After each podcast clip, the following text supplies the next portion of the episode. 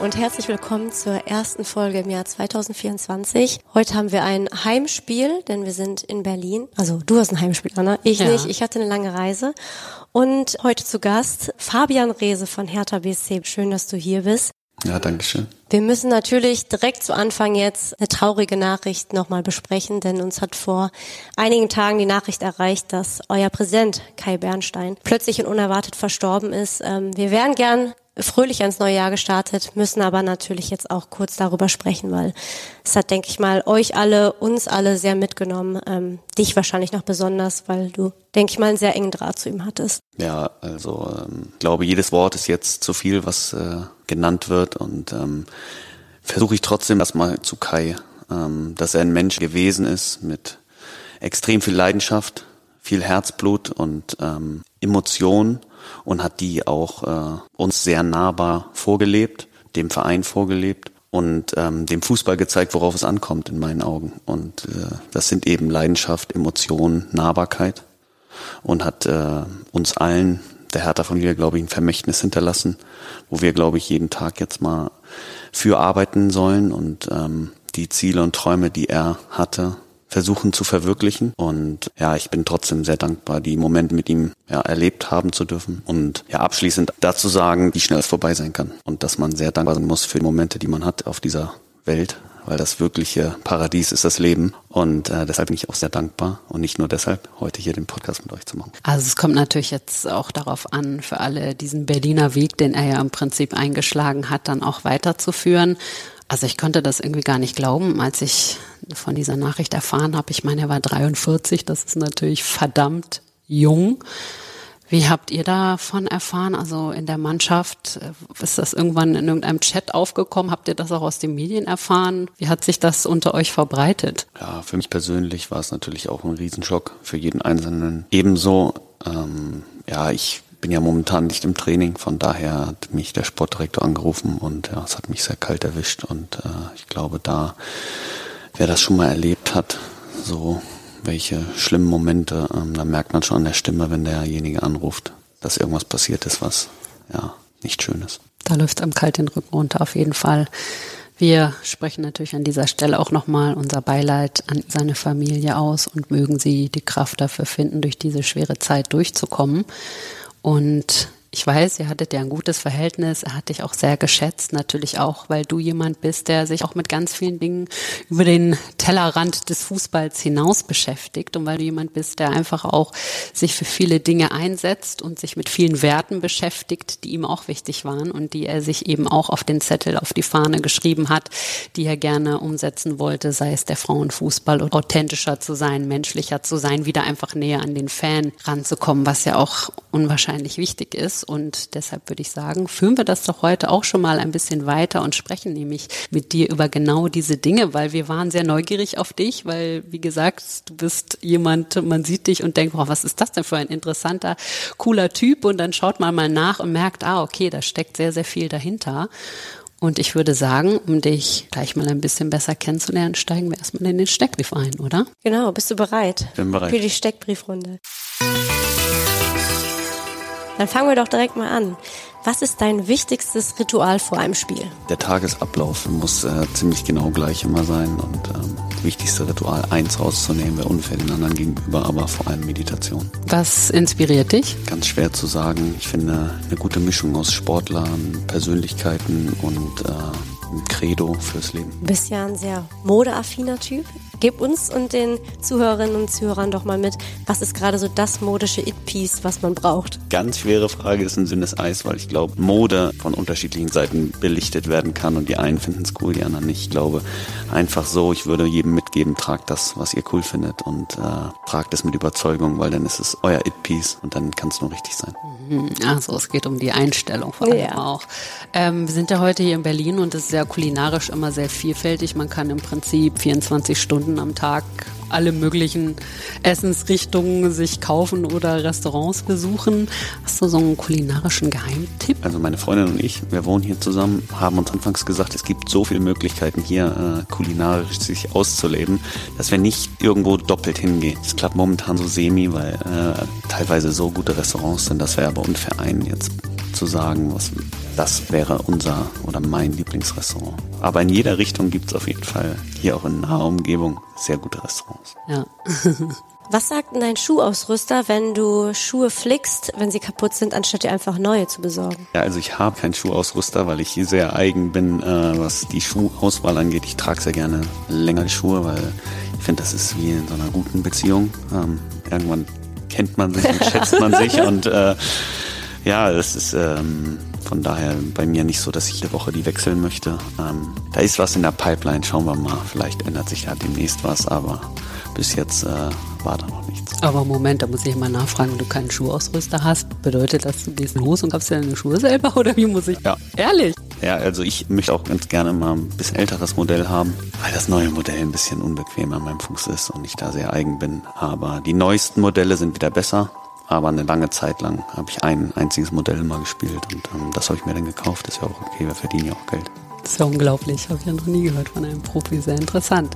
Und abschließend und im Prinzip ja auch auf Hinleitung auf unser erstes Thema, wie groß ist der Traum vom Pokalfinale zu Hause im Olympiastadion? Bin erst ein halbes Jahr hier in Berlin und ähm, langsam ein Gefühl bekommen für äh, die Stadt, für den Verein. Merke, wie sehnlichst der Traum von jedem einzelnen Hertha-Fan hier, glaube ich, ist ein Finale zu Hause. Und äh, die Pokalreise war unglaublich bislang. Und der Weg zum Titel ist der kürzeste Weg, glaube ich, in Deutschland. Also fünf oder sechs Spiele.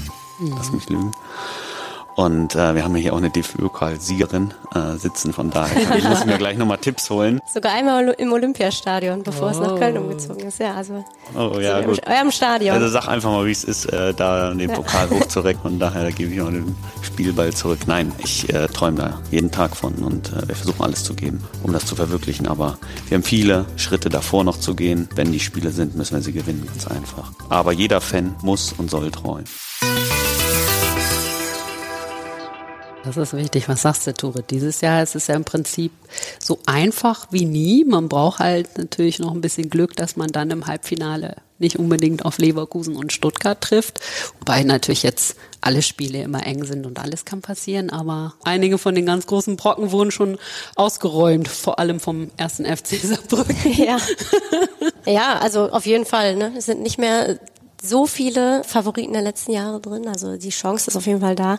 Und ich fand es auch so beeindruckend. Du hast ja über eure Pokalreise gesprochen oder das Spiel gegen den Hamburger SV. Ich muss gestehen, ich gucke nicht so viele Spiele von euch live über 90 Minuten oder das ja jetzt sogar bis ins Elfmeterschießen. Das habe ich mir angeschaut und ich war, also obwohl mein Herz eigentlich für keine Mannschaft geschlagen hat, ich war fix und fertig am Ende. es war wirklich ähm, deine Tore auch und dann der letzte Elfmeter, das war ja für dich, wie, wie war dieses Gefühl für dich? Also ich krieg auch hier heute noch sitzen, ein paar Monate danach, Gänsehaut auf jeden Fall. Ich glaube, hätte man gesagt, okay, wir schreiben ein Drehbuch für einen Film ja. und machen ein dramatisches Fußballspiel da rein. Und wir machen es so schön übertrieben. Kitschig, also völlig Kitschig, drüber. So, dass völlig wirklich äh, die, die Oma weint und der kleine Junge Fußballprofi werden möchte, dann schreibt man es so. Ähm, und dann hätte jeder gesagt, ist nur ein Film. Und es war so ein Spiel. Und ich glaube, das war ganz besonders, auch in der nahen Vergangenheit von Hertha BSC. Es war für den Weg, den wir jetzt eingeschlagen haben, ein sehr wichtiger Eckpfeiler und bleibt, glaube ich, vielen Menschen noch lange im Kopf. Und das ist schön, dafür leben wir. Dafür arbeiten wir jeden Tag und umso schöner ist, dass es so geklappt hat. Wir sitzen ja hier bei dir im Esszimmer. Das wird man ja auch auf unseren Videos oder Bildern sehen, die wir dann begleitend zur Folge sozusagen zur Verfügung stellen. Und hinter uns, da auf dem Tisch, da liegt nämlich auch, das ist ja die Man of the Match Trophäe. Ich mache ja auch Interviews beim DFB-Pokal, habt ihr auch schon einigen Spielern überreicht. Bist du natürlich gegen den HSV völlig zurecht geworden. Du hast zwei Tore erzielt, du hast eine Vorlage geliefert und dann natürlich auch noch dein Elber reingehauen. Du hast es gesagt, du bist erst ein halbes Jahr hier und die Leute lieben dich schon. Das kann man so sagen. Wie hast du es geschafft, die Herzen der Berliner Fans so schnell im Sturm zu erobern? Was würdest du selber sagen? Ja, erstmal sind das große Worte. Ähm, Fühle ich mich natürlich sehr geschmeichelt, muss ja aufpassen. Die Kamera hier auf mich gerichtet ist, dass ich nicht rot werde. Nein. Ähm, Spaß beiseite. Ähm, ich glaube, dass ganz wichtig grundsätzlich ist, authentisch zu sein. Und mein Vater hat mir immer gesagt, hör auf deinen Bauch und ähm, mach ja, so, wie du meinst und äh, zeig, wer du bist, sagt meine Freundin mir immer. Und wie ich gerade schon zitiert habe, ich höre da immer so auf meinen engsten Kreis und ähm, ich bin davon überzeugt, dass wenn man einen starken, engen Kreis hat, dass man gewappnet ist für die Welt da draußen. Und äh, so war es vom ersten Tag hier. Ich bin hierher gekommen und habe gesagt, ich mache mein Ding, ich ziehe das durch aus Überzeugung, weil ich für Werte stehen möchte, für den Fabian Rehse, der er wirklich ist, dann werden die Leute das schon mögen. Und dass das so geklappt hat, im richtigen Moment nochmal ein entscheidendes Tor geschossen und ähm, ja, dann äh, habe ich unglaublich viel Liebe bekommen von den Fans, von der Stadt, vom Verein und ähm, ja, es ist äh, ja nicht zu beschreiben und ich bin da unglaublich dankbar. Und es ist für mich äh, ja wirklich eine unglaubliche Reise bis heute. Aber ist es nicht eigentlich in Anführungsstrichen einfach, sich in das Herz der Fans zu spielen, weil eigentlich muss man doch nur alles auf den Platz geben und irgendwie auch ein bisschen Nahbarkeit gegenüber den Fans haben. Es könnte doch eigentlich, ich meine, und vielleicht noch gut Fußball spielen, das vereinst du dann auch noch dazu. Aber eigentlich könnte doch könnte es doch für jeden Fußballer so einfach sein, sich in die Herzen der Fans zu kämpfen, oder? Ja, Fußball ist auch eigentlich einfach und äh, viele kriegen es nicht hin. Ich glaube, dass man ganz häufig im Leben versucht, irgendwas Besonderes zu machen. Du kannst vielleicht auch aus Erfahrung sprechen, wenn man sich besonders viel vornimmt, ähm, ja nicht unbedingt besser. Und ähm, ich glaube auch, wie du sagst, die Einfachheit ähm, ist es. Einfach so sein, wie man ist. Und ich glaube, die Menschen da draußen merken, wenn du authentisch bist, wenn du du selbst bist, wenn du dich nicht verstellst und wenn du alles gibst, hast du auch einen Kredit da draußen von den Leuten, weil du ein Mensch bist, der auch Fehler machen kann. Wenn du das jeden Tag, ja, offenbarst, alles zu geben, immer ja für den Verein zu leben und äh, das bestmögliche oder die bestmögliche Version von dir selber zu sein und nicht der Großkotzige. Ich glaube, dann hat man hier relativ schnell ähm, ja viele Pluspunkte in dieser Stadt, weil ich glaube, das ist wirklich hier mh, ja eine sehr sehr gute Erde für sowas. Ich glaube auch, es gibt so, und da will ich dir jetzt dich nicht schon wieder beweihräuchern, aber ich glaube, es gibt so Menschen, die, die haben irgendwie so eine Aura oder die haben so was Besonderes und das spüren die Menschen auch. Ich glaube, dass nicht unbedingt jeder so dafür gemacht ist, bis ganz nach oben zu kommen oder immer so aufzufallen, weil das ist natürlich auch so ein bisschen so eine Persönlichkeitssache. Und was, glaube ich, bei dir auch geholfen hat, ich meine, du hast ja schon früh bei Hertha sozusagen unterschrieben und hast, darüber hast du ja auch schon öfters gesprochen, dann aus der Ferne beobachten müssen, wie Hertha abgestiegen ist. Da warst du ja noch Führungsspieler bei Holstein Kiel und trotzdem wolltest du immer unbedingt auch bei Hertha spielen. Und Würdest du auch sagen, also man könnte ja dann auch sagen, okay, jetzt habe ich da unterschrieben, sind jetzt abgestiegen, ich bereue das vielleicht, aber diesen Eindruck machst du ja zum Beispiel auch überhaupt nicht, sondern würdest du sagen, jetzt auch, wo du die ganze Liebe erfährst, du gibst und äh, bekommst sie dann auch zurück, dass das einfach genau richtig war? Grundsätzlich im Leben Entscheidungen ein paar Monate später mit deutlich mehr Informationen zu beurteilen, bewerten und dann zu sagen, ah, hätte ich mal, wäre, glaube ich, unfair gegen sich selbst oder sich selbst gegenüber sehr unfair. Und man muss sagen, wenn ich irgendwas mache, dann mache ich es zu 100 Prozent, egal was es ist, aus Leidenschaft und versuche alles dafür zu geben, dass es gut wird. Und dann äh, kriegt man, glaube ich, im Leben auch einiges zurück. Und das spüre ich gerade und dafür bin ich sehr dankbar, dass das auf ja, Gegenseitigkeit beruht. Du sagst ja gerade, es kommt dann auch einiges zurück. Vielleicht mal zum Anfang deiner Karriere oder auch so dein Karriereweg ist ja auch relativ spannend. Du kommst ja aus Kiel, hast da auch angefangen, bist dann in der Jugend zu Schalke 04 gegangen, äh, bist dort, glaube ich, auch zum Profi geworden, bist dann immer mal wieder ausgeliehen worden und noch wieder zurück zu Schalke, hast da aber nicht so wirklich den schlussendlichen Durchbruch geschafft, bist dann zurück zu Kiel und hast da wirklich ja, dann in der letzten Saison wirklich ähm, ja, eine Explosion genommen, eine Leistungsexplosion.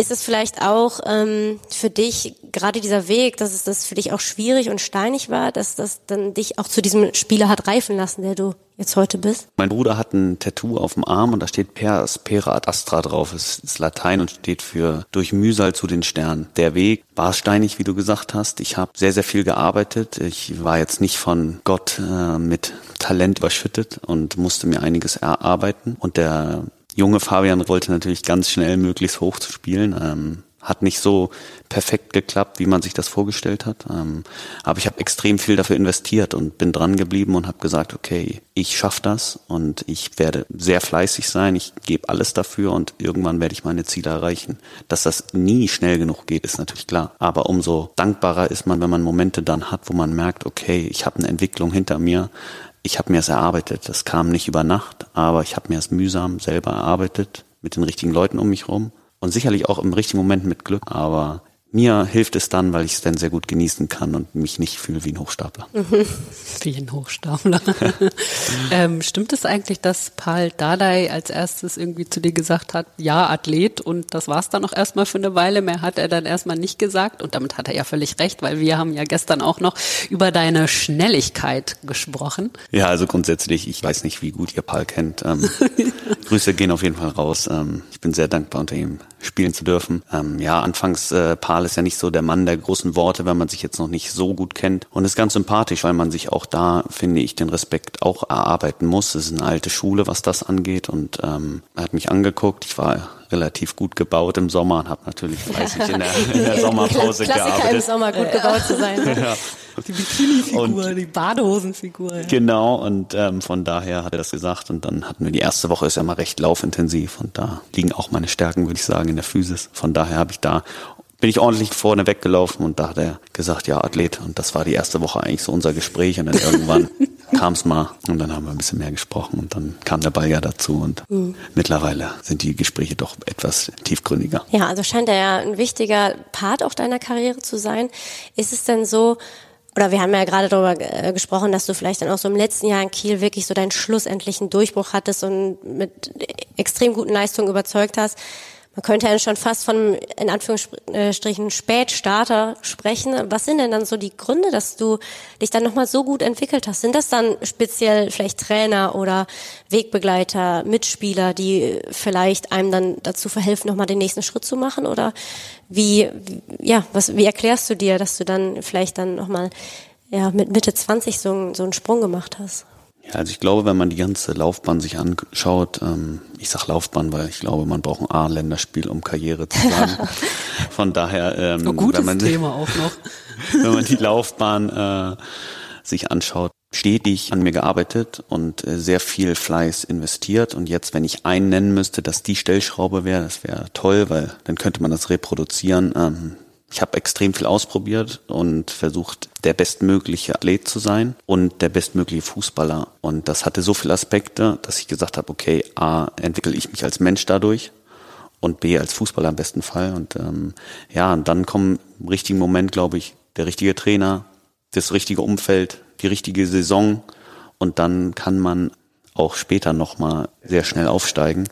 Ähm, ich habe mit 17 mein Debüt gemacht, so da in der Jugend lief das eigentlich schon recht gut alles. Und dann bin ich nochmal einen kleinen Umweg gegangen. Du giltst ja als sehr ehrgeiziger Wettkampftyp auch, was irgendwie ganz witzig ist, weil auf der einen Seite das, auf der anderen Seite, und da sprechen wir auch gleich noch drüber, dass du dich auch mit ganz vielen anderen Themen beschäftigst, aber wie detailversessen bist du, was diesen Ehrgeiz angeht? Also überhaupt so Ehrgeiz, wenn wir jetzt hier irgendwie noch Mensch ärger dich nicht spielen würden, wie wäre das? Könntest du da auch verlieren oder? Also ich glaube, verlieren generell im Leben ist ein Gefühl, was jetzt nicht das Schönste ist. Wenn wir jetzt Mensch ärger dich nachher noch spielen würden, ich habe mich da auch gebessert und bin da jetzt nicht der, die die Platte abräumt, Okay. weil ich glaube, das ist auch ähm, nicht ganz zielführend, ähm, dass man das schon trennt auf dem Platz. Bin ich sehr, sehr besessen und alles, was drumherum um den Fußball geht, bin ich wirklich sehr da bedacht drauf, dass es maximale Performance ist und dass ich möglichst gut da ähm, aufgestellt bin. Und das fängt von morgens bis abends, von A bis Z, da bin ich schon wirklich ein Freak. So, man könnte es negativ sagen und vielleicht sagen auch verbissen, aber ich glaube, Verbissenheit ist erstmal große Leidenschaft mit ganz großem Willen. Und wenn man dann Erfolg hat, heißt es auf einmal, okay, das ist wirklich ein Vorzeigeathlet oder ein mentales Monster so. Und ähm, aber neben dem Platz versuche ich da äh, auf jeden Fall das ein bisschen abzulegen. Oh, kannst du mal ein Beispiel machen von irgendwas, was du immer machst, wo vielleicht auch deine Freundin sagt, ja, okay, lass ihn mal machen, aber irgendwie. Ja, so ist es halt morgens stehe ich auf, habe genau mein Ritual, wann ich in den ersten 30 Minuten frühstücke. Alle vier Wochen ändere ich das Frühstück, was ich da zum Frühstück zu mir nehme, weil das ja auch bewiesen ist, was man, ob man Fette, Eiweiße, Kohlenhydrate zu sich nimmt, wie man supplementiert, wann und welche Uhrzeit. Dann mache ich meistens eine Atemübung und eine kurze Meditation, um so in den Tag besser zu starten.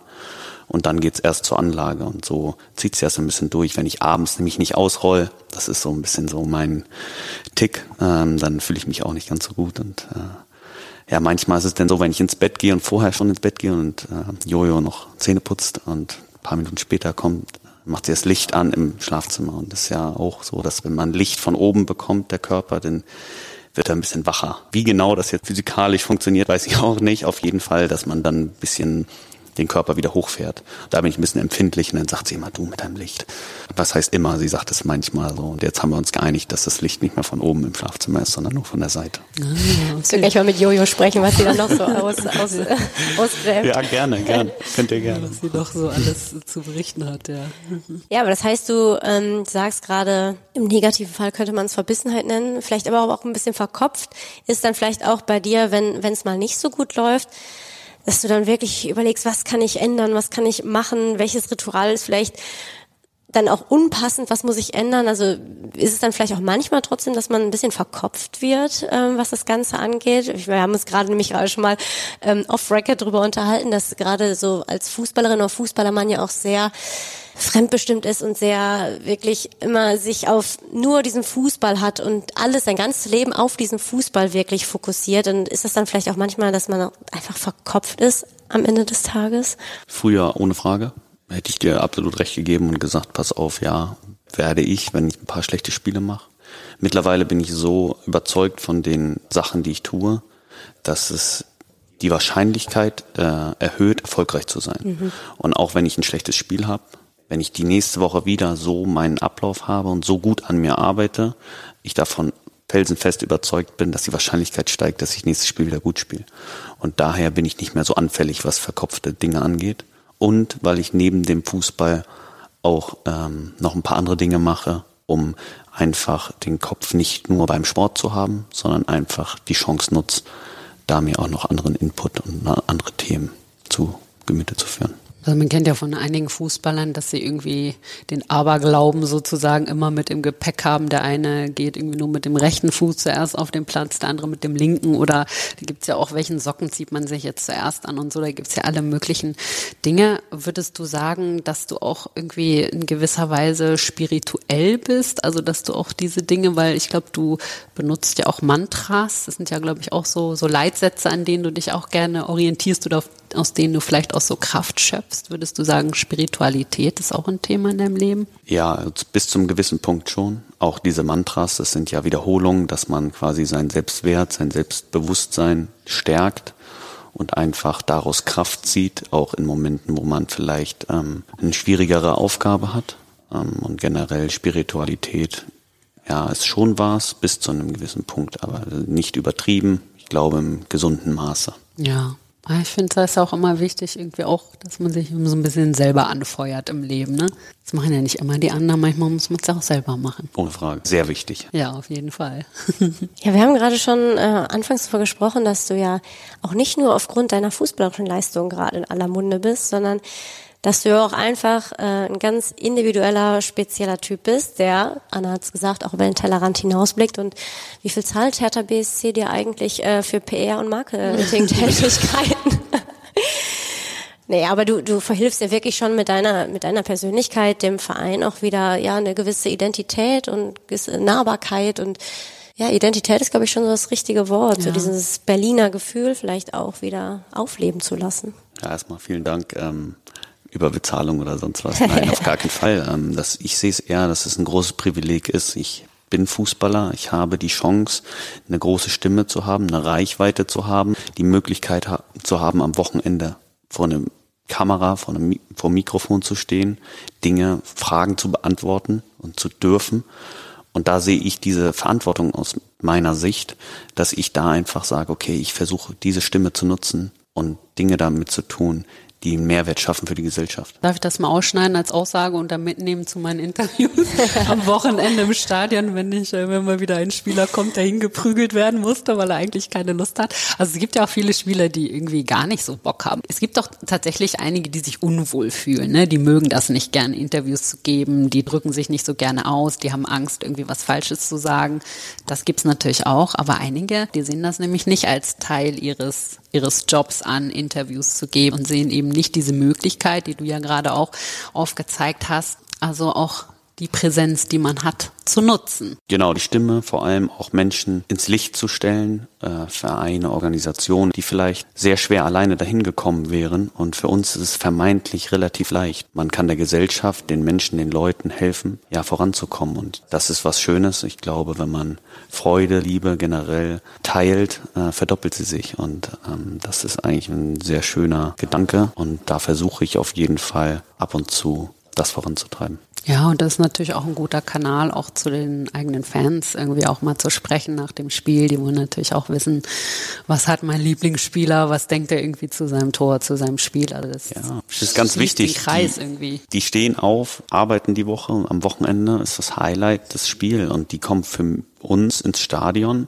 und äh, fiebern mit und kaufen sich äh, Merch-Artikel und das ist eine Religion, die wachsen damit auf. Ähm, die ganze Familien waren schon Hertha-Fans und wir haben die Ehre, am Wochenende über ja, die, den Gemütszustand der Familie mitzuentscheiden, wenn wir das Spiel gut bestreiten und im besten Fall noch ein Tor macht und wenn wir das Spiel gewinnen, dass da äh, der Haussegen gut ist und ähm, dass die ja glücklich nach Hause gehen. Und wir haben die Chance, Menschen glücklich zu machen. Und wir haben die Chance, Menschen an unserem Leben teilhaben zu lassen. Und das relativ einfach. Und ich sehe das eher als ja große Verantwortung und ja auch äh, mir macht es Freude, Menschen daran einfach teilhaben zu lassen und glücklich zu machen. Das gelingt natürlich nicht immer und sicherlich wird ja aus welchen Sachen ein Strick gedreht und ähm, grundsätzlich bin ich aber davon überzeugt, dass wenn man das aus Überzeugung macht, mit Herz und authentisch, wie anfangs gesagt, merken die Leute das und äh, bei einem vermeintlichen Sache, wo du sagst, oh, das war vielleicht übers Ziel hinausgeschossen, können die es einordnen. Powered by Difference. Das ist nicht nur Sonepars Markenclaim, sondern gelebtes Versprechen.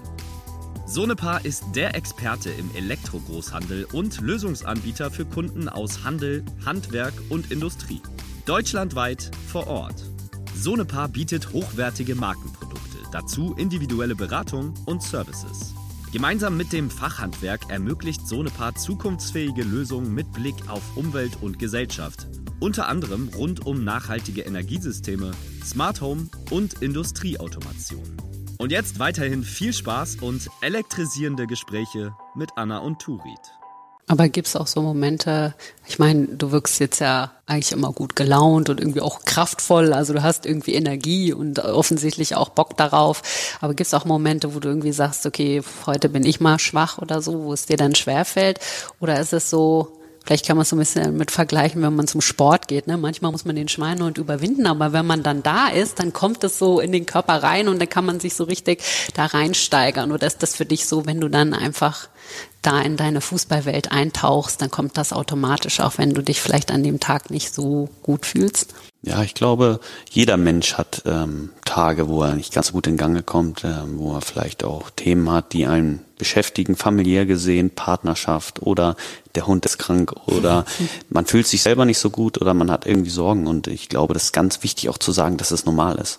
Man kann nicht jeden Tag freudestrahlend und die Welt umarmen. Aber die Tage sollten häufiger da sein als die, wo man traurig ist. Mhm. Und mentale Gesundheit ist ein großes Thema. Ich versuche trotzdem, auch aus voller Überzeugung, weil ich ein sehr tolles Leben habe und sehr dankbar bin, alles machen zu dürfen, bin ich jeden Tag wenn ich auf die Anlage fahre, wirklich sehr glücklich. Das äh, kann ich mit Fug und Recht hier wirklich bestätigen, dass ich jedes Mal, wenn ich da durch die Schranke fahre, dankbar bin, Teil dessen zu sein und äh, auch stolz ein bisschen, ähm, so weit es geschafft zu haben, dass ich auch bei so einem großen Verein spielen darf. Ja, und ich meine, Vorbild zu sein, äh, da gehört ja auch dazu, dass man vielleicht auch den Menschen zeigt, dass es auch okay ist, schlechtere Tage zu haben oder auch Schwächen zu zeigen. Also es ist ja völlig okay. Man kann ja nicht immer freudestrahlend durchs Leben laufen, auch nicht als Vorbild für Menschen. Nee, genau. Ich einmal dazu noch, ich glaube, Schwäche zu zeigen ist eine Stärke und äh, Verletzlichkeit zu zeigen. Natürlich wird, ist das äh, ein schwieriges Thema, aber wenn du Verletzlichkeit, Schwäche zeigst, zeigst du eigentlich nur, dass du Emotionen hast. Und Emotionen zu zeigen ist in meinen Augen eine Stärke. Und es zeigt ja eigentlich nur, dass du die ganze Bandbreite der Emotionen auch spürst. Und wenn du dann noch drüber sprichst, hilfst du, glaube ich, unglaublich vielen Menschen. Mhm. Witzigerweise ist der Fußball ja auch etwas, wo Männer zum Beispiel Emotionen zeigen. Ne? Wird ja auch öfter mal drüber gesprochen, wann heulen Männer plötzlich, wenn ihre Mannschaft abgestiegen ist oder nicht gewonnen hat, dann sieht man Männer im Stadion heulen. Zu Hause haben sie es dann vielleicht nicht so mit dem Ausdrücken ihrer Gefühle. Also das ist natürlich auch irgendwie sehr interessant. Aber auf der anderen Seite ist natürlich auch der Fußball an sich und wahrscheinlich die Fußballkabine an sich eigentlich auch eher so ein sehr männlich geprägter Ort, an dem man vielleicht nicht so viel Schwäche zeigt, oder? Wie würdest du das sagen? Ja, grundsätzlich. Ähm Kabineninterner ist immer schwierig. Ich glaube, das ist wie in jedem anderen Unternehmen. Du hast halt die ganze Bandbreite an Leuten. Du mhm. hast halt ähm, wirklich unterschiedlichste Charaktere. Die einen zeigen es, anderen überhaupt nicht. Ja. Und klar ähm, ist der Fußball eher der, der Männerfußball eher davon bestimmt, dass äh, weniger Schwäche gezeigt. Ja. Ohne Frage. Ja. Ja, vor allen Dingen auch gerade, ich kann mir auch vorstellen von Fußballern natürlich, selbst wenn sie es intern in der Kabine oder auch privat zeigen, eher nach außen hin vielleicht nicht, weil man auch ein bisschen Sorge davor hat, wie dann so diese toxische Männlichkeit äh, in den Fans oder ähm, unter den Fans dann vielleicht auch darauf reagiert, wenn man als Fußballer Schwäche zeigt. Und das finde ich ja an dir auch so interessant und so spannend, dass du einfach sagst, jeder soll so sein, wie er ist und ich bin so, wie ich bin und du gehst beispielsweise ja, ähm, das weiß man ja mittlerweile auch, dass du viel auch lackierte Fingernägel hast und so weiter, weil du einfach sagst, jeder so, wie er möchte und das ja, da gehört dann ja auch wieder Stärke deiner Seite, von deiner Seite dazu, dass man das auslebt, auch wenn man vielleicht äh, mal Gegenwind bekommt. Ohne Frage. Ich glaube, hätte man vor einem Jahr gesagt, da kommt ein Spieler, der trägt einen Fukuhila und hat lackierte Fingernägel und ihr werdet seinen Namen rufen und ihr freut euch, dass der am Wochenende jedes Spiel spielt. Hätten, glaube ich, in, bei der Umfrage nicht alle Hertha-Fans gesagt, oh ja, mega, das machen wir und das wird auf jeden Fall so passieren. Aber das ist trotzdem passiert und es zeigt eigentlich Entwicklung. Und Entwicklung ist, glaube ich, das Stichwort, dass man auch Sachen verändern kann. Man kann Meinungen verändern, man kann Ansichten verändern, wenn man offen dafür ist. Und es zeigt, glaube ich, ganz gut, dass es auf einmal nicht mehr so ein Riesending ist, dass ich Nagellack habe, obwohl am Anfang deutlich Gegenwind kam. Dann wurde gezeigt, oh, der kann auch Fußball spielen, der steht für ein paar Werte ein. Ah, der ist doch nicht so ein Idiot. Und ähm, auf einmal ist es okay, lass ihn machen. Ja. Und da ist Berlin, glaube ich, ein guter Nährboden, eine gute Stadt für, ohne Frage aber es zeigt auch einfach die Entwicklung der Menschheit, was da möglich ist. Mhm. Und ich finde das auch so unglaublich wichtig, weil das ist ja auch eigentlich ein Teil so unserer Arbeit. Wir sind auch beide im Fußball unterwegs und auch im Männerfußball und wir wissen natürlich, wie auch über Jahre hinweg dieses Business geprägt war und wie schwierig es beispielsweise auch für Frauen in diesem Business ist, Fuß zu fassen. Ähm, deswegen finde ich diese Arbeit, die du leistest, auch so extrem wertvoll für, für alle in der Gesellschaft. Ja, also ich habe da auch äh, gestern irgendwie, als ich mich dann auch mit diesem Thema nochmal so beschäftigt habe, habe ich da auch nochmal länger drüber nachgedacht. Und deshalb finde ich auch, es ist so wichtig, dass du das nach außen trägst, weil es braucht diese Leute, die dann zu Vorbildern werden, an denen sich andere Leute auch orientieren kann. Und wenn ich das jetzt zum Beispiel mal auf meinen Bereich übertrage, also damals, als ich dann irgendwie Sportjournalistin geworden bin, da gab es ja noch viel weniger Frauen. Jetzt gibt es ja auch Frauen und es ist dann natürlich auch immer so, wenn es nichts Neues gibt, keine neuen Vorbilder, dann, was passiert dann? Man adaptiert das, was schon da ist. Und da haben wir vorhin ja auch mal drüber gesprochen. Also zum Beispiel, als ich angefangen habe, und manchmal stelle ich das jetzt auch noch bei jüngeren Kolleginnen fest, gerade so wie man moderiert zum Beispiel, man adaptiert dann das, wie Männer sprechen, wie Männer all die Jahre moderiert haben, weil man es so kennt. Und plötzlich kommt man dann rein und man, da muss man natürlich auch dann irgendwie den Mut haben, seinen eigenen Weg zu finden und es gibt heute noch Situationen, aber früher noch viel mehr, wo Männer dann immer sagen, das kannst du so nicht machen, das kannst du so nicht sagen. Aber klar, sie haben das all die Jahre so gelebt und mit Leben gefüllt, den Fußball, und sie wollen sich natürlich sehr schwer davon lösen und wollen natürlich das am liebsten beibehalten, weil das ist natürlich auch viel bequemer, als wenn plötzlich Frauen reinkommen und sagen, ja, aber man könnte das ja auch mal so und so. Und am Ende steht natürlich auch immer, und das hast du ja auch gesagt, die Leute sehen was sie zuerst sehen, ist immer das Äußerliche, bei dir jetzt zum Beispiel, und dann sagen sie, ah, der kann ja trotzdem Fußball spielen. Das ist kein, genau, es ist kein Ausschlusskriterium. Genau, es ist ja egal, was der für eine Frisur trägt. Wichtig ist ja, was er auch auf dem Platz zeigt. Das ist ja dann auch entscheidend sozusagen für den Wettkampf. Und ich finde, so sollte es dann ja auch in anderen Belangen sein. Also es ist doch im Prinzip egal, wie ich irgendwas moderiere oder sonst was, solange ich zeige, dass ich Wissen und Leidenschaft dafür habe. Aber das ist echt Also ich finde, der Fußball ist in so unfassbar vielen Facetten so männlich geprägt, immer noch.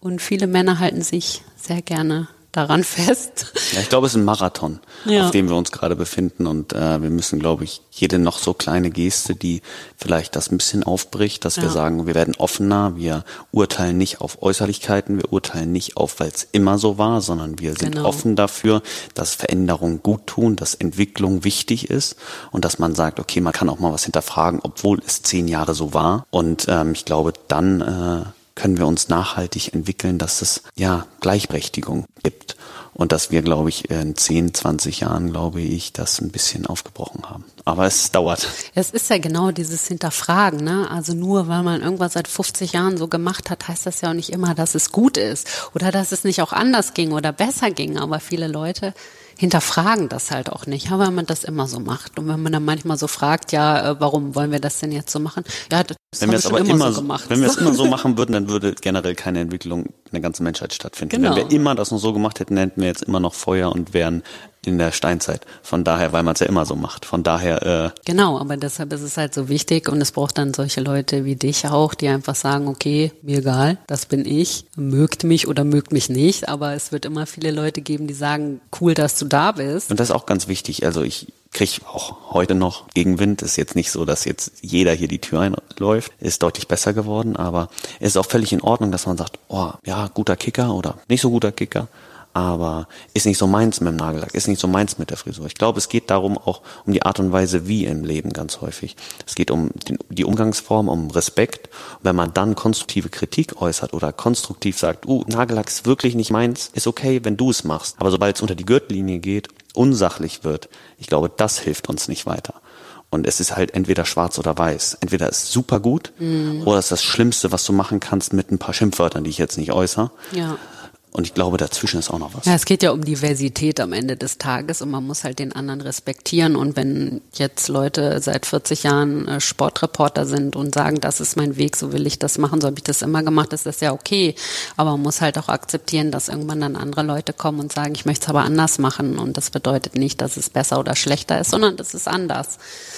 Würdest du eigentlich sagen, dass es im Frauenfußball Dinge gibt, die man irgendwie so übernommen hat, vielleicht auch von den Männern, wo man aber sagt, eigentlich ist das gar nicht so gut, man könnte das anders irgendwie lösen? Weil da würde natürlich auch erstmal nicht viel adaptiert im Prinzip. Ja, im Grunde wurde ja ähm, Trainingssteuerung und so weiter komplett vom Männerfußball adaptiert. Also es ist ja mittlerweile auch so, dass es jetzt gerade so anfängt, auch dass man mal schaut, wie ist vielleicht so ein Frauenkörper auch äh, im ja, Gegensatz zu einem Idee. Männerkörper. Was, was muss man vielleicht auch steuern im Training? Ähm, ich meine, wir Frauen unterliegen auch einem äh, regelmäßigen Zyklus, wo dann auch äh, mittlerweile bewiesen ist, dass man zu gewissen Zeiten im Zyklus äh, bessere Trainingsergebnisse erzielen kann, bei manchen Zeiten mal ein bisschen runterregulieren muss das Training und sowas ist halt eigentlich eins zu eins vom Männerfußball übernommen worden, weil man gesagt hat, so haben wir es, machen wir es in den Männern, wir werden professionell im ja. Frauenfußball, dann machen wir es jetzt genauso. Und man sieht ja auch, zum Beispiel Frauen sind ja viel äh, anfälliger für Kreuzbandrisse beispielsweise, weil es einfach eine ganz andere Anatomie, äh, ganz anderen Muskelaufbau gibt. Und da ist man gerade so dabei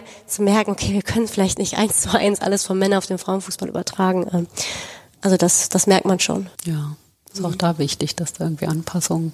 Ja, auf jeden Fall vonstatten geht, ne? Ja klar, sicherlich glaube ich, die Struktur aus dem Männerfußball hilft natürlich, um schneller, glaube ich, den Anschluss herzustellen und dann ab einem gewissen Punkt muss man aber auch ins Detail gehen. Ja, genau. Überall geht es um Details. Es geht auch um eine Schwangerschaft. Wie kann man das dosieren? Ab wann, bis wann geht's? Wann kann man wieder einsteigen? Wie kann man das alles bestmöglich ähm, ja, zum Wohl des Menschen äh, machen? Und äh, da bedarf es einfach genauerem Hinschauen. Total. Ja, ja, wie du schon sagst, wir haben natürlich im Frauenfußball extrem auch von Strukturen aus dem Männerfußball profitiert, ne, seien es Trainingsbedingungen äh, oder einfach Möglichkeiten, die vielleicht an so Lizenzvereinen schon dranhingen, wo man, wo man dann mit auf den Zug aufspringen konnte. Da profitiert man natürlich extrem von. Aber wie du auch gerade schon angesprochen hast, allein, dass eine Frau während der Karriere vielleicht mal schwanger wird und ein Kind bekommt, da ist so gar nicht drüber nachgedacht worden. Und das ist jetzt die letzten Jahre mal ein paar Mal vorgekommen und wird wahrscheinlich noch mehr werden in Zukunft. Und ja, das sind Dinge, die muss man dann einfach mal auch neu denken und sich anpassen. Das war spannend. Ich war letztes Jahr im Trainingslager mit Holstein noch und da war Chelsea bei uns auch im Trainingslager, die Damenmannschaft. Und da haben die sich ausgerollt und wir sind da vorbeigegangen und alle im Trainingsanzug, also in Trainingsklamotten. Und da war ein kleines Kind dabei, neben der Blackroll und die haben sich ausgerollt. Und das war so völlig andere Welt für uns, mhm. weil bei uns Männern ist es ja nicht so. Aber das war halt so, die habe ich dann erfragt, die ist halt Mutter geworden und hatte ihr Kind dabei. Ja. Und es geht auch. Und ähm, das ist ja eigentlich, wenn ich jetzt sage, ich habe jetzt keine Kinder, aber ich nehme meinen kleinen Jungen mit zum Training, wäre das undenkbar. Ja. Aber es ist möglich, weil die Machbarkeit wurde bewiesen, dass es geht und man findet da einen Weg. Und ich glaube, das so als Beispiel ist natürlich ein sehr extremes, aber da kann man schon Anpassungen. Ja, auf jeden Fall. Es ist natürlich auch so, dass Kindererziehung ja ganz oft in der Gesellschaft immer erstmal noch den Frauen zugeschoben wird. Das Kind ist krank, wer bleibt von der Arbeit zu Hause? Es ist oftmals die Frau, nicht der Mann. Oder überhaupt die Frau bleibt erstmal zu Hause, kümmert sich ums Kind, der Mann geht weiter arbeiten. Ich meine, es gibt ja auch schon so ein bisschen so eine Gegenbewegung. Und Ganz anderes Thema, aber trotzdem sei es an dieser Stelle mal erwähnt. Es führt ja tatsächlich dazu, dass viele Nationen, dass es einfach unfassbar wenig Kinder gibt mittlerweile, weil die sagen, die Voraussetzungen dafür, Kinder zu bekommen, sind nicht mehr geschaffen. Sowohl finanziell als auch dann eben arbeitstechnisch, weil das Leben natürlich auch teurer ist und so weiter. Da stecken natürlich ganz viele Dinge dann auch dahinter. Also das ist schon eigentlich interessant und zeigt eigentlich auch mal wieder, wie sehr der Fußball dann doch auch so ein Spiegel der Gesellschaft ist. Ne? Ohne Frage, wie auch in der Kabine, was ja. ich eben meinte. Da ja. ist halt einfach ein Spiegelbild, ein Querschnitt der Gesellschaft auch da vorhanden. Aber hast du denn, also ich meine, so zu sein und das auch so nach außen zu tragen und zu sagen, ja, okay, klar kommen da auch mal Kommentare, aber es ist mir irgendwie egal, ich bleibe bei mir. Also diese innere Freiheit, sage ich mal, oder diese innere Stärke, die muss man ja wahrscheinlich auch erstmal erlangen. Also so kenne ich das zumindest von mir, ne? wenn man irgendwo neu anfängt. Dann hat man das ja noch nicht gleich, sondern man wächst ja mit seinen Aufgaben und wird stärker, bis man dann irgendwann dahin kommt, wo man sagt, okay, ich weiß, was ich kann.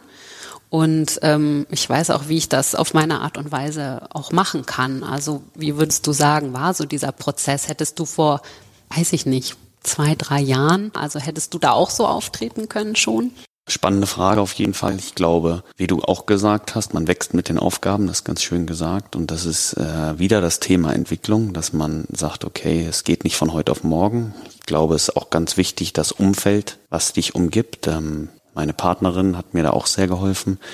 Einfach ähm, den Weg zu gehen, wenn man zu Hause nach Hause kommt und Unterstützung hat, Support und äh, ja, Wertschätzung, dann wirken die Probleme da draußen manchmal deutlich kleiner, weil am Ende des Tages kommt es, glaube ich, darauf an, dass du ein Umfeld hast, was dich liebt, welches du auch liebst und was dir Stärke verleiht. Und das ist das Gerüst, was dich ja für Probleme da draußen im Job ähm, schützt. Und da habe ich gemerkt, okay, wir gehen unseren Weg, das ist unser Credo, wir sind, wer wir sind, wir machen das, wir zeigen, wer wir sind, ich zeige, wer ich bin. Und ähm, wenn die Tür zugeht, bin ich der Fabian, sie ist die Jojo und alles ist gut und ähm, das wird draußen gelassen. Ja. Und so schafft man ein Stück weit auch Distanz dazu. Und dann geht man morgens wieder voll aufgeladen raus und äh, ja, ist bereit dafür. Und sicherlich auch die Familie. Ich bin sehr dankbar, dass meine Familie so mich unterstützt. Aber siehst du vielleicht auch da gerade im Fußball vielleicht eine schlechte Entwicklung dahingehend, weil Mittlerweile werden die Jungs immer früher auch Profis, vielleicht mental überhaupt noch nicht bereit dafür, werden da reingeschmissen mit 17, 18 Jahren vielleicht, machen ihre Profidebüts und kann man dann vielleicht auch irgendwie verstehen, wenn manche Jungs da dann völlig abdriften und vielleicht den Boden ein bisschen unter den Füßen verlieren, weil sie einfach mental noch gar nicht so gefestigt sind, wie du es jetzt vielleicht mit Mitte 20 bist? Also da muss ich ganz klar sagen, nehme ich sie in Schutz und jeder, also no judgment so ein bisschen, jeder zeigt auch anders seine, also sein Glücklichsein und äh, für den einen ist es halt super toll, Marken für sehr viel Geld zu kaufen oder ein dickes Auto sich zu kaufen als Belohnung für sich selbst als Beispiel, wenn man über Nacht auf einmal es geschafft hat, dass einer bereit ist, dir dieses Geld zu geben. Und äh, diese Jungs, man muss sich vorstellen, sind 17, wie du gesagt hast, 16, 17, 18, verdienen extrem viel Geld und haben vielleicht nicht dieses Gerüst, haben noch nicht diesen ja, Werdegang hinter sich, haben vielleicht auch noch nicht so ein paar Prüfungen gemeistert und sind daran gewachsen und haben auf einmal trotzdem die Möglichkeiten. Und ähm, da kann man eigentlich das nur sagen, okay, da muss man aufpassen, da muss man diese Leute, Strukturen muss man schaffen und muss diesen Spielern was an die Hand geben.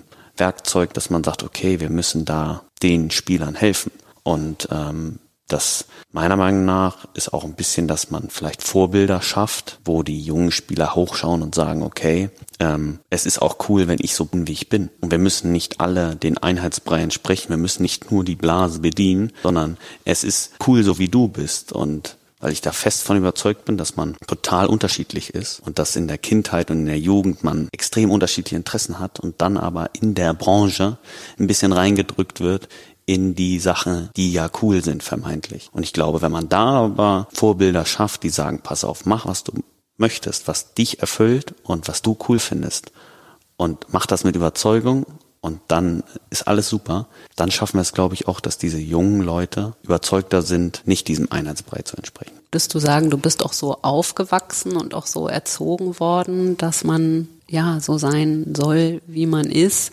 Oder wie würdest du so deine Kindheit beschreiben? Ja, also ich bin sehr behütet groß geworden, bin auch sehr dankbar, ähm, was meine Eltern mir an Rüstzeug mitgegeben haben. Also meine Eltern haben immer gesagt, sie machen auch ihr Ding und ähm, am Ende des Tages müssen auch sie glücklich sein und ja. den Weg ins Ziel bekommen oder ins Ziel generell kommen. Und äh, das definiert ja jeder selber, was das Ziel ist, wo man hin möchte. Und ähm, ja, so bin ich aufgewachsen und das äh, aus vollster Überzeugung versuche ich auch äh, zu machen, einfach glücklich zu sein, erfüllt zu sein, was auch immer das sein mag. Mein Perfekt ist nicht euer Perfekt. Mhm. Würdest du denn sagen, also wenn man mal auf deinem Instagram-Account so schaut, äh, findet man ja echt schon auch so ein paar schnittige Fotos, also im Prinzip schnittige Fotos. Ja, habe ich. ganz trendy unterwegs, ganz ja. Trendy, ganz frech. Äh, oh Gott, da gibt es einige Wörter, die irgendwie ganz schlimm sind. Nein, aber äh, warte, ich will, was ich sagen will, ist, dass man so, ich finde, du und deine Freundin, ihr, ihr seid so dieses perfekte Berlin-Couple einfach. Ihr passt hier so perfekt raus sozusagen in die, in die Stadt. Ähm, und es ist ja zum Beispiel auch so, dass du dich ja auch vor den Fans irgendwie verbeugst. Ich habe gelesen, du wolltest auch mal irgendwie Rockstar werden. Es hat ja so ein bisschen was auch irgendwie davon, sich so vor dem Publikum zu verneigen, so in der Manege irgendwie. Würdest du denn sagen, dass du schon immer auch so einen Drang hattest, ähm, auch ja, durchaus so ein bisschen outgoing zu sein, also dass dir das auch Spaß macht, dass wenn du jetzt vielleicht nicht Fußballspieler geworden wärst, trotzdem irgendwie auch so einen Beruf in der Öffentlichkeit hättest?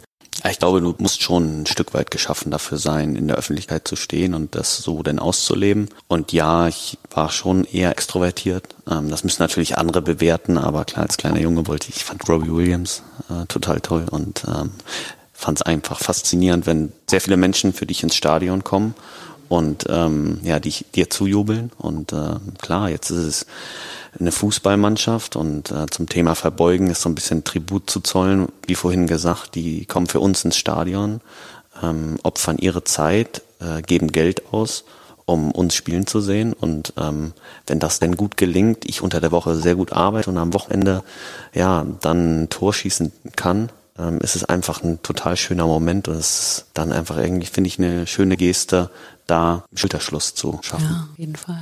Und ja, also ähm, könnte mir durchaus vorstellen, auch irgendwas in der Öffentlichkeit sonst zu machen. Ja, glaube ich auch. Kann ja schon mal ein paar Pläne für nach der ähm, Laufbahn war es, nicht Karriere. Obwohl kann, es kann richtig. ja noch zur Karriere werden. Ja, wie, wie ist das jetzt überhaupt? Karriere werden. Ja. Du hast ja gesagt, äh, wenn man ein Länderspiel hat, hat man eine Karriere. Also das äh, wollen wir noch gar nicht abschreiben. Mal sehen, wo sich der Weg ja noch hinführt. Ne?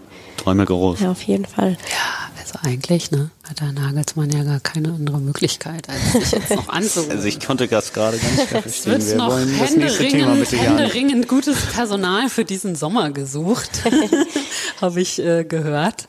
Ähm, es gibt ja diese interessante Doku über Robbie Williams, hast du dann wahrscheinlich auch schon geschaut. Ich hab, fand das auch sehr interessant, habe mich ein bisschen irritiert, dass er da irgendwie gerne auch dann in Unterhose da auf seinem Bärenfell äh, lag. Das fand ich irgendwie witzig. Also bitte mach das nicht, falls mal eine Doku über dich gibt, bitte zieh etwas mehr an. Aber ähm, nee, das bringt mich zu jemand anderem, wo ich auch gehört habe, dass er auch so ein bisschen dein Vorbild ist. Und das passt natürlich auch, David Beckham, weil ähm, auch da gibt's ja interessante Bewegtbilder sozusagen gerade dazu bei einem Streaming-Anbieter. Habe ich natürlich auch sehr interessiert geguckt, weil er ja auch mal bei Real Madrid gespielt hat, wo ich auch mal eine Zeit lang war. Und das fand ich natürlich sehr interessant, dass die alten Recken seiner ehemaligen Mannschaftskollegen da auch so zahlreich in dieser Doku erschienen sind. Aber er war ja eigentlich auch so einer, so mit dieser ersten Spieler, die irgendwie über andere Themen auch so gekommen sind. Klar, das hat natürlich auch an seiner Frau gelegen, an Victoria Beckham, die ja auch sehr berühmt war zu dem Zeitpunkt. Nichtsdestotrotz ging es bei ihm ja auch immer sehr viel ums Aussehen, um seine Haare. So diese Dinge würdest du sagen, dass er irgendwie so dieses erste Glamour-Idol irgendwie vielleicht auch war im Fußball oder jemanden, an dem du dich auch ein bisschen orientiert hast vielleicht? Ja, ganz klar muss man sagen, David Beckham hat ähm, der Welt gezeigt, dass Fußballer Popstars werden mhm. können. Und ähm, er hat, glaube ich, um 2000 auch äh, Nagellack mal getragen, hat auch so ein bisschen sich um das Äußerliche mehr gekümmert als vielleicht der starke Mann damals und hat so metrosexuell auch in die Welt gebracht. Ja. Metrosexuell einfach, dass man sich auf das Äußerliche achten kann, auch als Mann. Und dass das nicht schlecht ist oder schlimm ist.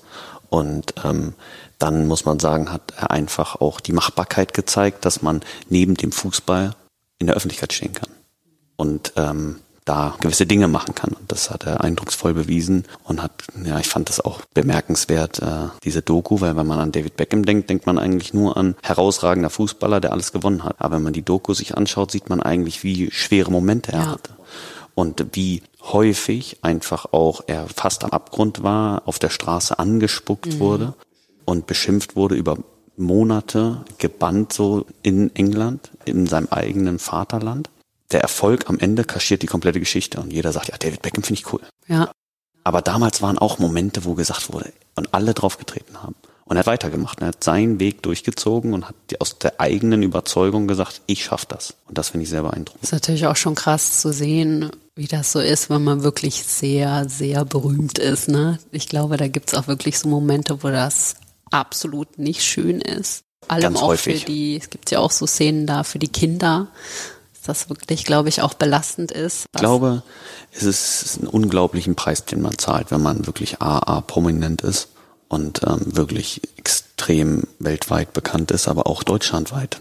Du hast ja keine Privatsphäre, alltägliche Dinge wie mit den Kindern auf dem Spielplatz um die Ecke gehen geht nicht oder ins Café sich zu setzen. Und in Zeiten von, der, von den sozialen Medien, ähm, jeder, der, der noch ein Selfie möchte oder ähm, ja eine Frage hat, ähm, ist halt schon eine große Herausforderung, diese Geduld zu haben. Und wenn man dann extrem erfolgreich ist, ist das schon ein Tanz äh, auf der Rasierklinge da immer den besten Weg, sehr höflich zu sein, die Geduld zu haben, weil man hat, wie gesagt, schlechte Tage. Mhm. Und ist mal genervt oder. Ja, ich finde das auch immer so interessant. Ich habe es auch schon ein paar Mal mit, mitbekommen. Zum Beispiel, wenn du jetzt im Café sitzt und mal einen schlechten Tag hast und es kommt irgendein Fan zu dir und sagt, können wir bitte ein Selfie machen, sagst, nee, sorry, keine Lust gerade vielleicht gerade nur aus deiner, aus dein, weil du gerade einen schlechten Tag hast, weil irgendwas Blödes passiert ist. Und dieser Fan geht dann nach Hause und der wird immer die nächsten 20 Jahre überall rum erzählen, ja, der Rese ist ein Arschloch. also wisst ihr, was ich meine? So, ja. so ein kleines, kleiner Moment in deinem Leben ist, hat dann so einen Impact auf sein Leben, weil er dann immer, für ihn wird dann immer verstehen, nee, du bist, du bist blöd so. Ja, man muss auch ein bisschen anders sehen. Ich denke mir so, wenn die mit Respekt entgegenkommen, dann, wenn ich einen schlechten Tag habe und schlecht zu denen bin, dann muss ich sagen, dann ist auch wirklich mein Fehler und dann hat er auch das Recht zu sagen, pass auf, der ist unsympathisch. Weil ich kann, als kleiner Junge, hätte ich mir ein Bein ausgerissen, mal mit einem Fußballer, ich hätte mich wahrscheinlich nicht getraut, weil ich schüchtern gewesen wäre, aber mal einen kurzen Smalltalk zu halten. Und ich finde es auch die Verantwortung, dann kurz mal zu sprechen, wenn das denn nicht übertrieben wird. Aber findest wird. du nicht auch, dass es dein Recht ist, aber auch zu sagen, nee, heute nicht? Ja, wenn das respektvoll ist und dann glaube ich, wenn man sagt, tu mir einen Gefallen, äh, heute bin echt schlecht drauf, ähm, nimm's mir nicht übel, ich möchte heute wirklich keine Fotos machen. Ich glaube, wenn man das so rüberbringt, dann erzählt keiner rum, was ich denn für ein unsympathischer Typ bin. Dass du es 100% jedem Menschen recht machen kannst, das geht sowieso nicht. Irgendeiner wird vielleicht aus Neid immer sagen, ich bin Idiot. Aber ich glaube, wenn du respektvoll denen sagst, pass auf, heute nicht, dann sagen die auch, okay, ja, alles klar, dann äh, hoffentlich bis morgen. Ja, es ist natürlich auch immer so, ne, für die ist das so dieser eine Moment in ihrem Leben, oh, da ist Fabian Reese zum Beispiel, ne, für die hat das natürlich eine ganz andere Bedeutung ja. als für einen selber, weil du wirst öfter angesprochen und die sehen dich nur einmal in ihrem Leben und bemessen diesem Moment dann natürlich auch so eine große Bedeutung klar. bei. Das ist natürlich auch klar, aber ich finde auch, also Ähm, ich arbeite ja auch irgendwie öfter mit ehemaligen Spielern, irgendwie Steffen Freund oder Lothar Matthäus jetzt letzte Woche zum Beispiel am Flughafen. Der wird natürlich auch alle paar Meter angesprochen. Und da war es auch relativ früh morgens und dann hat er zum Beispiel gesagt, darf ich kurz meinen Kaffee auf, austrinken, dann machen wir ein Foto. Und habe ich so gedacht, ja, das hat er eigentlich gut gelöst. Er wollte jetzt gerne seinen Kaffee erstmal austrinken und dann erfüllt er auch gerne alle Fotowünsche. Ja, der Ton macht die Musik. Und da ist, glaube ich, ganz entscheidend. Wenn du natürlich der kommt und fragt lieb und du nervst den oder sagst, ah, was willst du und hau ab so, ja, dann ist es auch einfach unhöflich. Dann hätten wir auch wahrscheinlich unserem Partner erzählt oder unseren Kumpel oder unseren Eltern, oh, heute, ja, da habe ich einen gesehen auf der Straße, der hat mich voll angemacht. Ich habe doch nur gefragt, ob ich mal vorbei darf, als Beispiel. Ja. Und äh, deswegen möchte ich da gar nicht urteilen über die. Äh, ich finde nur, wenn man mit denen respektvoll umgeht, mit demjenigen, der von dir ein Foto oder irgendwas möchte, dann äh, haben die, glaube ich, auch Verständnis, wenn man dann sagt, okay, heute. Und wie ist das, wenn du jetzt hier draußen unterwegs bist? Du machst ja auch, glaube ich, ab und zu mal Flohmarktstände. Erstmal war das natürlich, ähm, den letzten Flohmarktstand, den wir gemacht haben, war, glaube ich, so rund um fünften Spieltag. Da war natürlich auch noch. Da klingelte dann die Kasse oder kommt ja, die Leute das war ein guter Tag auf jeden Fall. alles von ähm, nee. Fabi Rese kaufen. das war schon ganz lustig. Ähm, war ein cooler Kontakt mit den Fans. Äh, kam man gut ins Gespräch, hat man auch ein Gefühl für die Stadt bekommen und ähm, ja, machen wir bestimmt im Frühjahr. Hat Gestern hat meine Freundin so gesagt, wir müssen noch mal einen Flohmarkt machen ähm, im Frühjahr. Ich glaube, dann wird es noch mal ein bisschen voller. Aber ich finde es schön und ähm, ich bin dankbar, mit den Leuten ins Gespräch zu kommen, weil ich finde es nach wie vor ein Stück weit surreal, wenn Leute sagen, hey Fabi Resi, ich bin so dankbar, dich zu treffen. Ich habe Nagellack deinetwegen oder ich habe einen Fukuhila mir geschnitten. Das ist für mich Erfüllung. Was verkauft der denn auf dem Flohmarkt? Also man muss sagen, eure Wohnung ist ja perfekt eingerichtet und hier steht jetzt auch eigentlich gar kein Trödel rum, wenn man es mal so sagen darf. Seid ihr ähm, so, dass ihr regelmäßig zum Beispiel eure Klamotten verkauft, wenn ihr sie nicht mehr anzieht oder so, auch aus Gründen der Nachhaltigkeit oder? Auf jeden Fall. Wir kaufen auch auf dem äh, Flohmarkt oder auch im Kilo-Shop ähm, so Levi's-Hosen, also Retro-Hosen sind sehr cool. Zum Beispiel haben wir viele gekauft. Ähm, hier in Berlin gibt's ja einige Läden dafür auch. Und ja, ab und zu will man dann ja mal was Neues und äh, möchte sich von anderen Sachen trennen. Und dann ist eigentlich Flohmarkt was äh, Schönes. Es wird immer so dann daher gesagt, ja, aber der verdient Geld und warum geht er jetzt auf den Flohmarkt als Beispiel und verkauft die Sachen? Warum schenkst du mir die nicht? Nee, es geht um die Wertschätzung der Dinge einfach mhm. und auch um mit den Leuten in Kontakt zu kommen, um auf der Straße einfach mal einzutauchen in die Stadt und aus einer anderen Perspektive das Ganze zu sehen. Und ähm, ja, mir hat das großen Spaß gebracht und äh, wir lassen euch das wissen auf jeden Fall, wenn der nächste Flohmarkt startet. Ja, das ist so cool. Es ist ja auch nicht so, dass ihr da jetzt die so Geldsäcke von wegtragt und jetzt irgendwie, ne? Also das ist es nicht, wirklich nicht. Deshalb, also sind halt immer noch Flohmarktpreise wahrscheinlich, ne? auch wenn es gute Sachen 1, sind. 1,50, 1,20. Ja, Komm, ja. Alles klar. Genau. Da muss gefeilscht werden. Ja, genau, das, davon lebt es. Aber es ist einfach total normal. Und ähm, nur weil man denn Fußball spielt, in der Öffentlichkeit steht, muss es doch trotzdem noch gehen, meiner Meinung nach. Und es darf doch nicht mehr dann sagen, ja, das kann ich jetzt nicht machen. Einfach mal machen. Mhm. Ja. Und auf einmal ist man überrascht, dass es klappt. Sich so eine Normalität auch zu schaffen ist auch, oder beizubehalten ja. ist vielleicht. So eine Einfachheit. Wichtig, und klar ja. kommt dann vielleicht mal so, wo man sagt, so, jetzt reicht's mit Fußballfragen so. Und dann ist es völlig in Ordnung. Dann sagen die auch so, ja, okay, klar, dann hier den Pulli. den würde ich dann nehmen, ja. okay, dann nehme ich lieber den Pulli. Ihr wirkt ja schon so auch sehr gut aufeinander eingestimmt, wie sagt man das, eingespielt, so als eingespieltes Team. Ihr tragt ja auch gerne mal irgendwie Partnerlook, was ich auch sehr witzig finde. Was würdest du denn sagen, was sind so Themen, wo ihr unterschiedlich seid? Also worüber streitet ihr mal? Über den Haushalt vielleicht? Wir streiten nicht tatsächlich. Ehrlich? Jetzt ähm, bin sehr emotional auf dem Platz, aber relativ ruhig neben dem Platz und meine Freundin ist die Ruhe in Person auf jeden Fall. Happy und, Wife, äh, Happy Life, oder? Ja, auf jeden Fall. Ich versuche auch natürlich, ähm, bin davon überzeugt, dass wenn man äh, ja, die bestmögliche Version von sich selbst versucht zu sein. Das klappt auch nicht jedes Mal, aber dann hat man häufig glückliche Tage. Mhm. Und klar hat man Un Unstimmigkeit, aber wir haben noch nie gestritten, weil äh, wir diskutieren und dann äh, kommt man irgendwann zum Entschluss und dann, meine Freundin ist sehr selbstlos, ich bin selbstlos, was wenn es um sie geht. Sie ist meine beste Freundin und meine Lebensgefährtin. Das soll lange halten. Und von daher ähm, Unterschiede. Ja, sie ist noch deutlich ruhiger und nicht so extrovertiert wie ich. Da sind wir schon gegensätzlich. Was mich noch interessiert, ähm, vielleicht auch auf euch beide bezogen, aber vielleicht auch nur auf dich bezogen, wie du möchtest. Was sind noch so, so Träume, die ihr oder du habt jetzt vielleicht in Bezug auf Fußball, vielleicht aber auch außerhalb äh, vom Fußball? Also was, worauf arbeitet ihr noch so hin?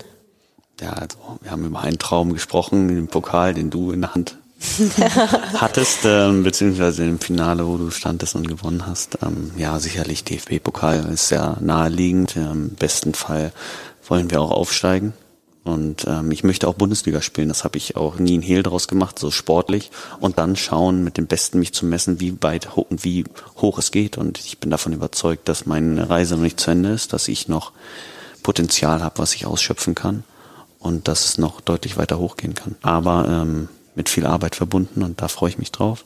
Und privat, ja, glücklich zu sein und den eigenen Weg weitergehen. Und ähm, dann ja, von, von Monat zu Monat schauen, wo es hinbringt. Also im März bekommen wir einen Hund. Ah. Und ähm, da sind wir sehr gespannt drauf. Und dann gibt's ja sonst noch ein paar andere Lebensabschnitte, die dann irgendwann kommen. Ja, also ich kenne natürlich auch viele Hertha-Fans in meinem Umfeld und mir wurde unbedingt aufgetragen, musst ihn fragen, ob er denn bei Hertha bleibt, auch wenn Hertha nicht aufsteigt. Ich weiß natürlich eine schwierige Frage. Und du hast ja schon gesagt, Bundesliga zu spielen ist dein absoluter Traum. Auf der anderen Seite passt du hier irgendwie auch ganz gut hin. Wie ist da so deine Gefühlslage? Ja, ich konzentriere mich so erstmal auf die Aufgaben, die jetzt in der nahen Zukunft sind. Ähm, Versuche natürlich bestmöglich dazu helfen, dass die Frage sich nicht stellt. Ja. Und ähm, dann brauchen wir gar nicht darüber diskutieren, ob, wie oder sonst was. Und wenn es jetzt nicht klappen sollte, dann muss man sich zusammensetzen und dann findet man, glaube ich, auch eine Lösung, egal wie die aussieht. Das hat so viele Parameter, dass wenn ich jetzt sagen würde, ja, ich, ich gehe oder ja, ich bleib, das wäre unfair dem Moment gegenüber, weil wer weiß, was in ein paar Monaten ja. ist, äh, was sich, man sieht jetzt gerade vor ein paar Tagen ganz, ganz tragisch, wie schnell sich alles verändern kann. Ja. Und von daher, ähm, ich bin unglaublich glücklich hier zu sein. Äh, ich bin total dankbar, hier spielen zu dürfen und wir wollen die Rückrunde so gestalten, dass wir im Sommer einiges zu feiern haben. Das wird auf jeden Fall interessant.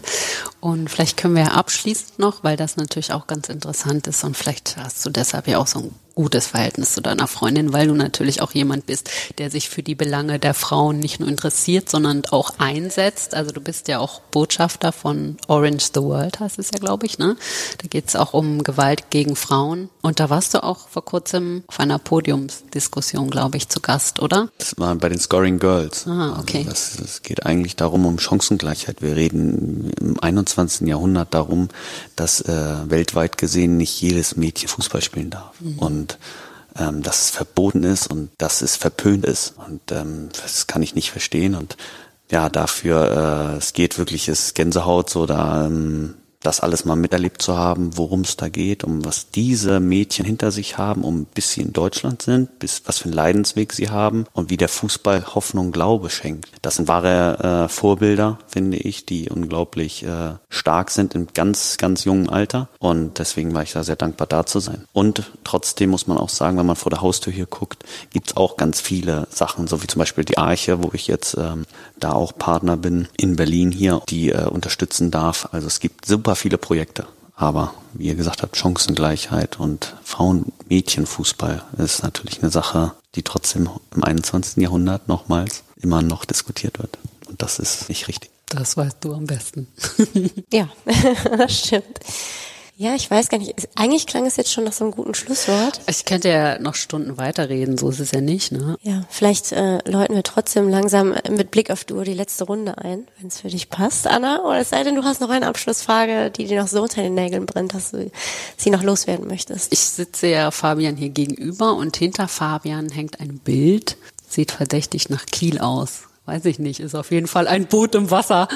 ja, es ist ein Ölgemälde. Es ist auch schon über 75 Jahre alt. Das haben wir hier auf dem Flohmarkt ah. gekauft. Und äh, wir wollten irgendwas Maritimes haben. Es ist leider nicht direkt Kiel. Wir wissen nicht, woher es ist, aber es ist mit Originalrahmen und äh, ein Schmuckstück vom Flohmarkt. Und äh, wir wollten ein bisschen die Heimat hier. Bist du denn so ein Wassermensch? Also ich meine, am Wasser aufgewachsen zu sein, ist ja schon auch irgendwie was Besonderes. Ja, also Windstärke 8 gibt's da gefühlt immer. Von daher und Regen von der Seite. Wenn man Küstenkind ist, nee, ich mag sehr gerne Kiel. Meine Familie lebt da noch. Ähm, aber ich bin total glücklich, im jetzigen Moment hier zu sein. Wie sind das eigentlich, wenn du da aufschlägst mit deinen Outfits? Das ist ja, da fällt's ja noch mehr auf als hier in Berlin, oder? Ohne Frage, ja. Da ist zwar weniger los, aber und fällt mehr auf. Aber. Und was ist schlimmer, die Winter in Kiel oder die Winter in Berlin? Hier wurde gesagt, hier ist es so grau und klar, also wir gucken raus, es ist erstmal liegt hier gerade Schnee. Ja. Der Winter war grandios. Es war natürlich gespickt mit Highlights äh, sportlicher Natur. Da konnte man über das graue Wetter hinwegsehen, oder?